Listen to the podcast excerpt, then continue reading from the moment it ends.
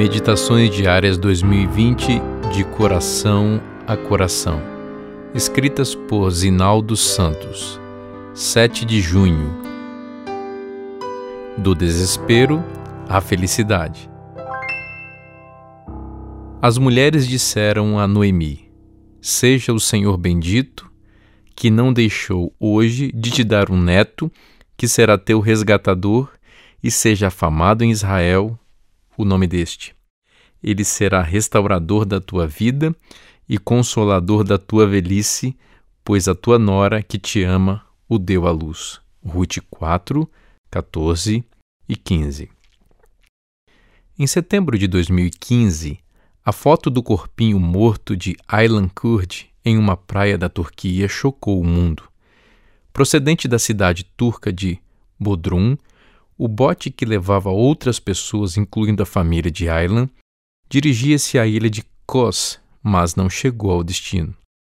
Da família Kurd morreram Aylan, de 3 anos, seu irmão de 5 e sua mãe de 35. O pai, Abdullah, foi resgatado pela guarda costeira turca. Os passageiros do bote tentavam fugir da perseguição de extremistas islâmicos e certamente ampliariam o número dos cerca de 70 milhões de refugiados que, segundo a Agência das Nações Unidas para Refugiados, espalham-se pelo mundo tentando recomeçar a vida em outros países.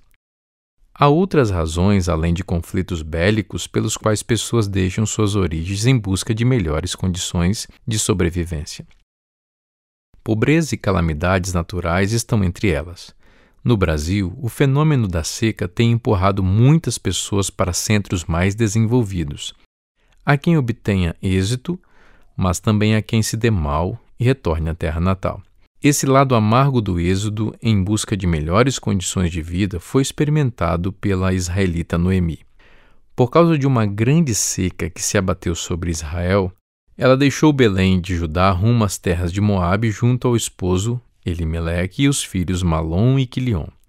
Lá ficou viúva, restando-lhe a companhia dos filhos e das noras moabitas Ruth e Orfa. No entanto, os filhos também morreram, e Noemi retornou a Belém na companhia de Ruth, que aceitou servir ao Deus de Israel. As palavras com que reagiu aos comentários sobre sua chegada a Belém traduzem seu desespero. Não me chameis Noemi, chamai-me Mara, porque grande amargura me tem dado Todo-Poderoso. Ditosa eu parti, porém o Senhor me fez voltar pobre.